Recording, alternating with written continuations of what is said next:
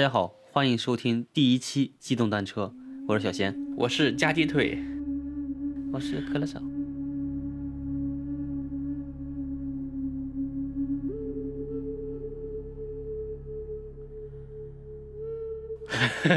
没有可乐嫂，没有可乐嫂。没有可乐嫂了。嗯呃，机动单车呢，就是我和腿哥，我们两个给大家讲一些就是比较好玩的一些故事，对把古今中外的或者玄而又玄的，嗯惊奇的一些故事吧。对，嗯，呃，其实我们也是找了一些书籍啊，就是现在呢，我们已经选了一些国家的书，你像有一本《骗经》，专门讲古代的这种诈骗之术的一些啊案骗例，术对对对对。然后还有一本呢叫《子不语》，嗯子不语》这本书呢是那个清代的一个叫袁枚的。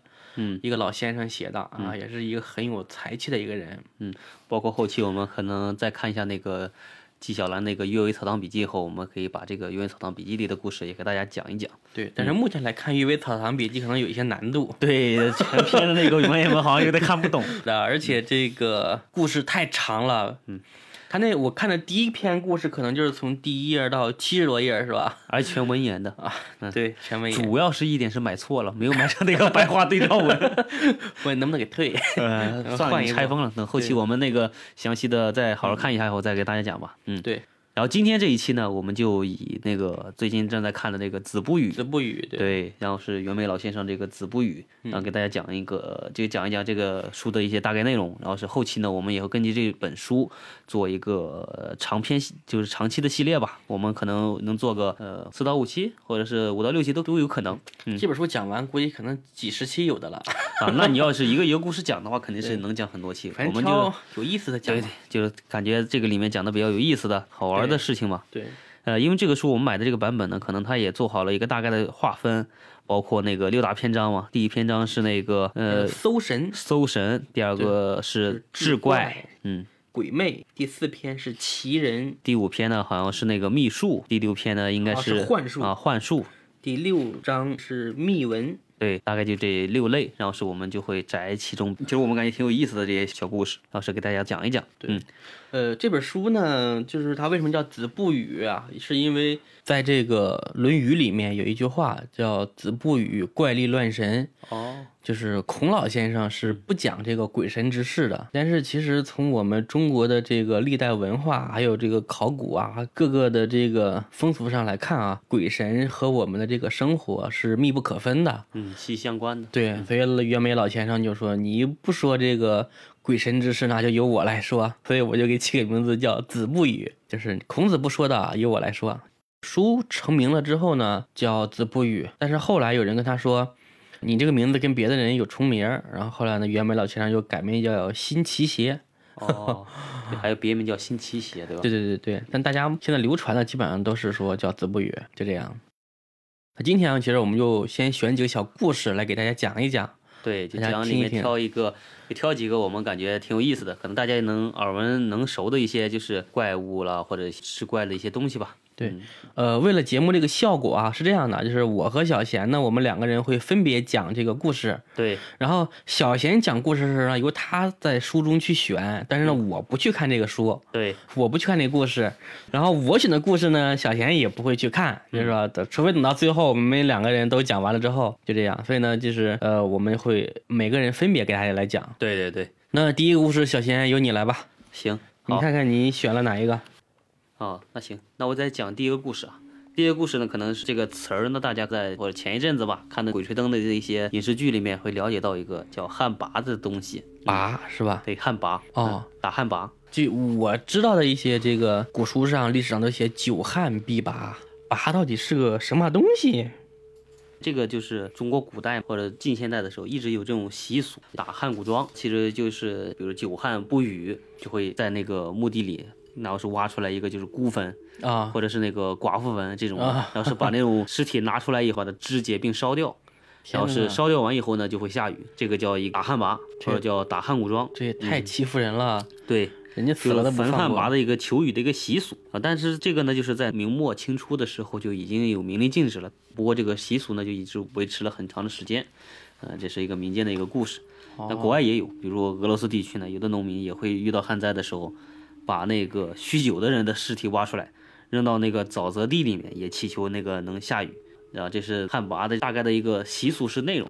子不语里面呢有两篇提到了旱魃的一个东西，哦，说明旱魃在古代是经常出现的东西。对，啊，旱魃呢，《子不语》里面提到的是有三种形态，一种是兽形，其名为挠。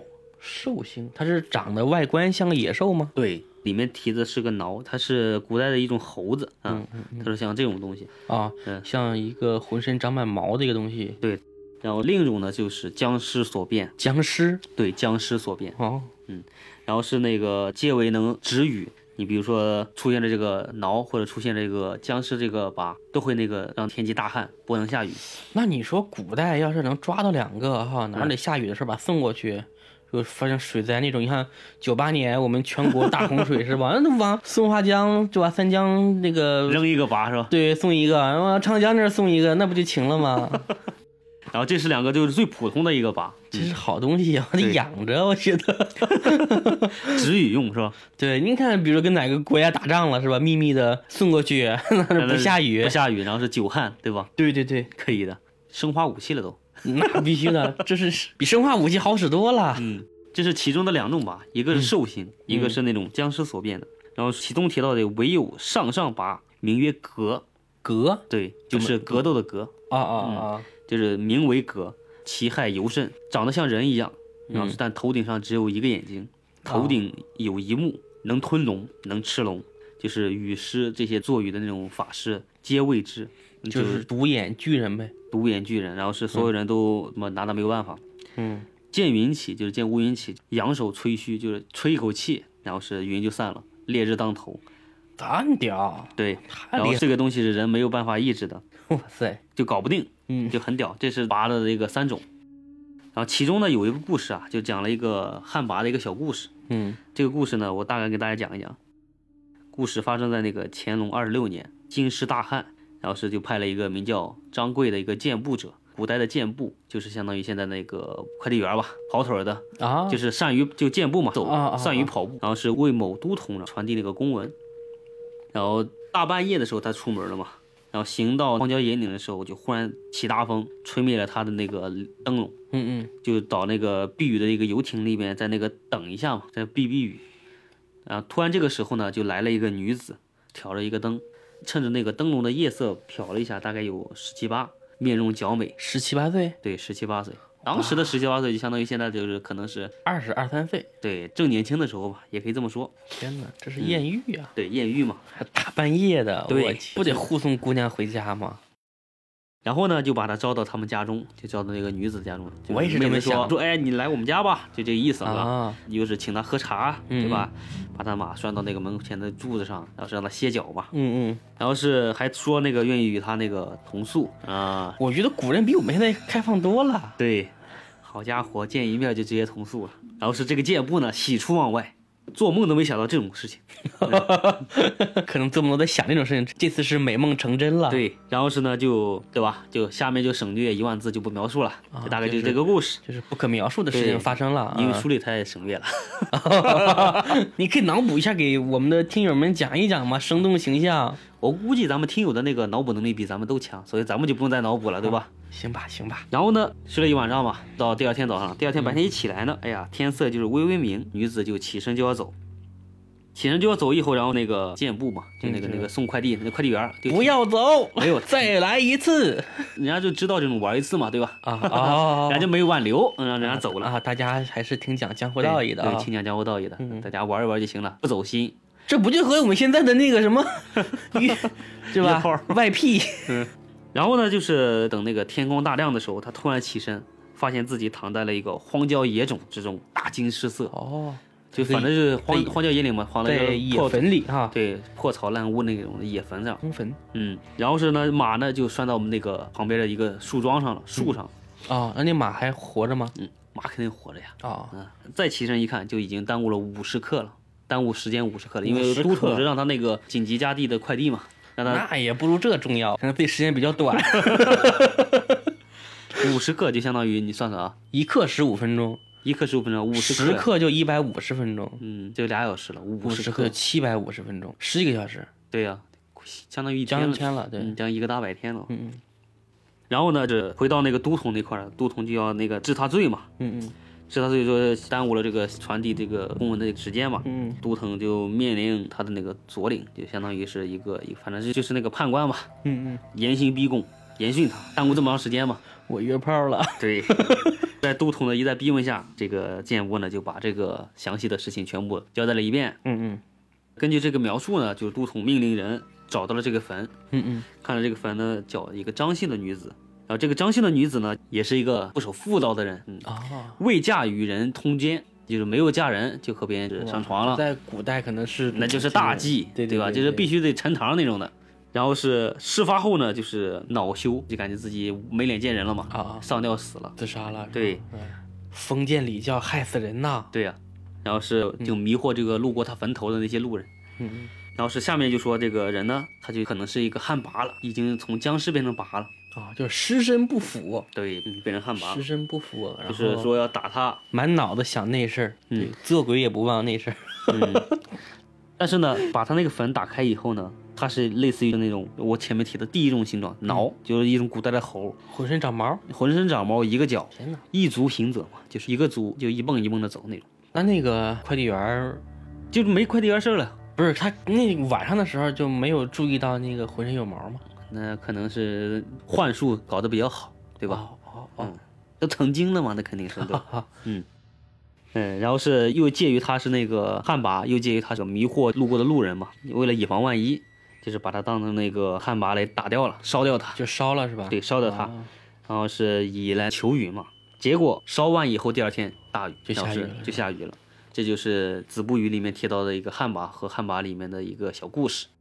真的，你说这个人鬼情未了哈。是，呃，刚才小贤给大家讲了这个旱魃的故事对旱魃的故事。其实这个里面还有很多内容需要补充啊，就是我们只是简单的给大家提一嘴。如果后面大家感兴趣的话，可以再留言，我对把这个旱魃或者这些其中的小故事呢，详细整理一下，可能会能讲一期更详细的一个故事。行，那这个小贤讲完了，下面 我给大家讲一个啊快快，讲一个这个怕老婆的故事。啊，小贤，我问你啊，你怕老婆吗？没有，还不到那不个不份儿不啊。，别别这样，我想问你，假设你有，你怕嗯不怕？这个还真没考虑到，我估计吧，我叫尊重，你尊重老婆是吧？对，其实这个我现在啊，现在我们这个社会讲这个男女平等嘛，对对吧？呃，想想确实之前的封建礼教对女性也确实不太友善，对。是吧？我们应该把它废弃掉。对其然后实现在普遍的那个男生都比较尊重老婆，呃，对我觉得其实这个相敬如宾，或者是这个什么举案齐眉哈，还是应该相互尊重，对吧？那夫太假了。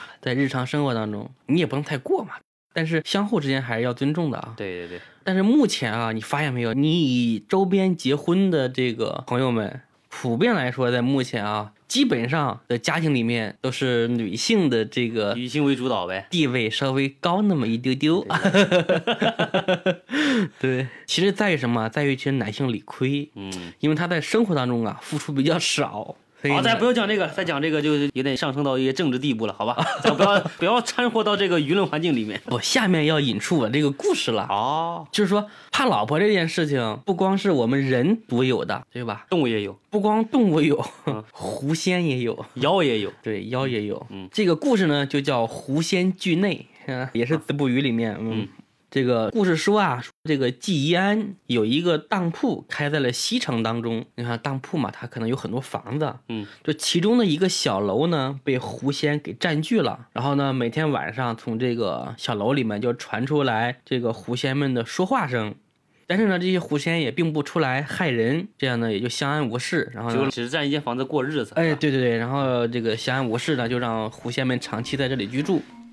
但是呢，有一天晚上，这个楼上呢突然传来了这个辱骂、责备以及吃打的声音， 拿鞭子抽，啪啪，家暴呀，这明显是家暴啊。对，就拿荆条抽背，啪啪啪那种肉的声音就传出来了。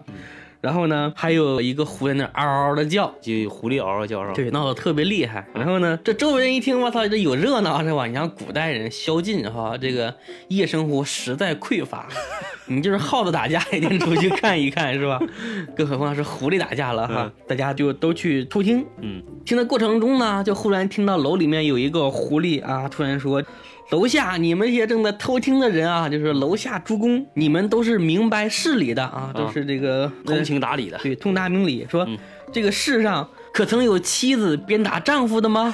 就问这样的一个话题，问这样的一句话，嗯，众人呢轰然一笑。但是啊，正巧在这个楼下窃听的人里面啊，有一个啊也刚刚被老婆修理过， 哦，也被打过。然后呢，他的这个脸上啊，还有这个媳妇儿给挠的这个，挠的爪印这儿，个挠的爪印儿，对吧？还没有愈合。嗯，然后他就说啊，这种事儿从来就有， 没啥好稀奇的。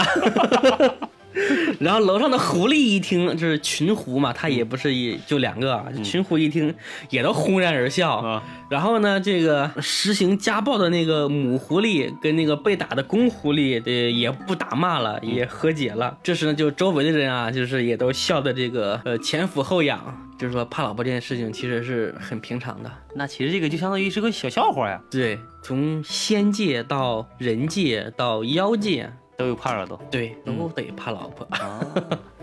那这是个小笑话，那里面我以前还看了一个小笑话，哪个？再再给大家讲一个嗯，其实这个就是个笑话嘛，我看看啊，也是密文里面的啊，叫那个误肠粪，误肠粪，就是不要去尝品尝大粪吗？就是失误，失误的误，啊，就是一不失小误心了去吃了屎的意思吗？屎了。哦， 来来来，这个这个正在吃饭的朋友或正在吃东西的朋友，可以这个吃完了再听啊。嗯，好。这个故事呢是讲的一个古代常州的一个蒋姓的一个御史，然后一、啊，讲御史 对蒋御史， 可以可以，然后呢，就是有一天呢，他和几位友人一同去一个徐姓朋友家中做客吃饭，然后吃的是什么？吃的是河豚，因为这河豚嘛，哦，河豚我吃过，你你味真吃道过吗极其鲜美，真真真吃好过吃呀吗，真好吃。我没吃过。那个河豚那个皮可以尝一下，就像吃那个没有剃毛剃干净那个猪皮一样， 是吗？因为它那个皮它一鼓上面有刺儿嘛， 啊，你去吃那个你哦就有这种扎嘴的那种感觉。真的很好吃吗？肉挺好吃的，但那鱼皮，我说实话，因为我第一次吃，我觉得是我还难以接受的。反正味道很鲜吗？对，正是河豚欲上时，就差不多这个时这个时节，一说有毒什么乱七八糟都不敢吃嘛。河豚它是那个内脏主要是有毒，现嗯在一般的人工养的都没毒，可以放心去吃。哦，对，你要真中过毒是的话，你还能挥笔这个意外之财呢。 那不就狗带了吗？还要塞？你可以别狗带嘛，嗯你好，我们继续，我们继 续。好好好，然后呢，就是在家中呢宴请了六位宾客，同时吃这个河豚肉嘛。啊，因为河豚那个肉很好吃，鲜美鲜美嘛，嗯大家就是举毒大叹，以以为那个处理干净了嘛，嗯嗯，呃，就是一点都没有那个担忧的在吃嘛。就是忽然间，其中有一个叫张姓的一个宾客啊，突然倒地，口吐白沫，太不断吓人抽搐。了，中毒了吗？对，主人和其他朋友就皆以为他是那个中河豚毒了嘛啊，，吃河豚中毒了，好家 伙，然后是吓死了。然后在古代呢，说那个用粪汤儿， 这个用粪汤可以解这个河豚毒。解毒的良药，对，就速购愤青灌之，就迅速的漂了一瓢那个粪汤来灌 它。嗯，灌灌之完以后呢，是是这五个人喝了是是吗？不是，就这五个人赶紧灌他，啊啊，灌那个人。灌完这个人呢，就是这个张姓这个人呢，继续他吐继续吐还没醒，啊，换我我也吐，这他妈谁受得了？不是没吐，他你贴着听我讲，反正就意思就没醒，就好好就还是吐白沫嘛。哦嗯然后这剩下这五个人就大惊失色嘛，嗯，就是都说啊是吧？啊，毒性太强了，嗯，呃，这个解药的 力量不够，药效不够。不是毒一探阳药不够，原文是什么？他们说宁可服药于毒未发之前，就他们意思就是 赶紧先喝 粪，省得毒发身亡。就是说咱们几个人还没吐 呢，赶紧给对，赶紧先喝粪。赶紧喝粪，嗯，对，然后呢，就是众人皆一人来一瓢， 我去，就是就是明明是来吃河豚的，就变成了吃屎，后文书。过了很久，这个张姓这个朋友醒了，就是 就是宾客嘛，药效管用了是吗？呃，宾客就是那个皆就是以为是那个药效起作用啊，了，就跟他说，哎呀，这个老张啊，你刚 才差点狗带，要不是你喝了那碗粪汤，你 就死了。 你中毒了，我们给你灌了一碗屎。然后就是那个其他宾客嘛，嗯跟那个张姓那个朋友说，那个就刚才那一段讲了一遍。然后这个张姓人说：“哎呀，小弟不才，自幼患有羊羔 风，就羊角风。屎白喝了不 是中毒， 然后是说刚才不是河豚中毒，只是小弟的羊角风发作了。 因为 我操羊角不是那个发作以后就口吐白沫嘛。这厨师要知道得弄死他， 对吧？别人还别人砸了我招牌嘛，这不是？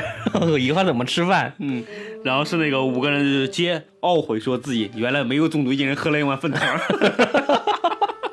就是全部都赶紧跑过去那个漱口干啥呕吐，然后是狂笑不止，这其中的一个小笑话。挺好，挺好。嗯，其实这些小故事还是挺有意思的。 对。其实这个《子不语》里面讲了很多，就是古代的一些，嗯、你像前面那几个啊，就是搜神啦，或者是那个鬼魅奇人这些东西，讲的就是惊奇古怪的故事嘛。在密文里面，我看了看，好像基本都是这种小笑话。对，嗯，可能就是以前那种杂技杂谈那种小短篇故事嘛，挺多的。来，我们来看看还有什么好玩的，给大家再选一篇。那我就是之前跟大家在讲的都是那些奇闻怪事啊，现在呢，我们找一个里面的一篇那个秘术、法术了、妖术这些乱七八糟的东西。然后这其个中有一篇呢比较有我意喜思欢，叫那个虾蟆鼓，虾蘑菇，对，虾蟆鼓就我这看个看，嗯， 这个没文化，这个叫蛤蟆菇，啊那不是虾字吗？这个这个虾不是我们吃的那个虾，哦啊它读蛤蟆。你高中的那首白居易的《琵琶行》没学吗？忘了忘了。家在蛤蟆陵下住，哦，好，那就是蛤蟆鼓啊。嗯，然后这故事讲的是那个应该是用那个蛤蟆做的鼓是吧？呃字面意思。对，字面意思是这个。这个故事呢，讲的有一个叫朱生的人，是一个公叔，然后是在广西的清源府这边，陈太熙这边做那个记事。就是有一年夏天呢，太守呢就是招幕僚一起来这边那个饮酒，酒席中呢，大家都把那个衣冠那个帽子取下来以后，众人看到那个朱生头上蹲着一个大蛤蟆，我去，啊、这然后够吓人的哈！这是哪个朝代的事儿？呃，朝代没讲，没讲啊。对，没讲朝代。然后是众人看到那个朱生头上顶着一个大蛤蟆呢，就赶紧就是挥手把那个蛤蟆给吓跑嘛。啊，酒足饭饱，午夜时分，当时蛤蟆呢又想跳到那个朱生的头顶上，是因为喝太多了，就是喝醉了嘛。特殊的脑袋找蛤蟆喜欢。对 对对，这个猪呢不知道，同行的一帮人呢又把他那个蛤蟆给赶走了啊。蛤蟆就跳走以后呢，跳到那个桌上了。把所有那个菜肴啦，乱七八糟，全部那个给搞得那个鸡飞蛋打，就是杯盘狼藉。对，就这个意思。嗯，然后午夜时分，那个朱生酒足饭饱回去睡觉的时候呢，就忽然感觉头顶上就是隐隐作痒，就感觉很不舒服嘛。蛤蟆撒尿了，有可能。嗯啊，那第二天起来呢，完犊子，成地中海了，啥意 思？啊头顶全秃了嘛，那不地中海嘛，对对对对，呃，就是头上的那个头发全脱了，脱完以后呢，顶上又起了一个红色的一个大包，嗯，跟瘤子一样，隐隐作痛，就大脑袋上长了个小脑袋，对，很红，然后是看着那个皮呢，就感觉又要快像崩裂的样子了，哇，挺可怕的。嗯，然后是仔细一看呢，这个头皮下面好像有一个蛤蟆在那蹲着，我的个天儿嘞，就相当于他头皮里面有个蛤蟆。吓人。对，就相当于他那个是蛤蟆在里面啊把我那个知道头皮给拱起我来，大概能理解嗯，能理解那个造型对吧？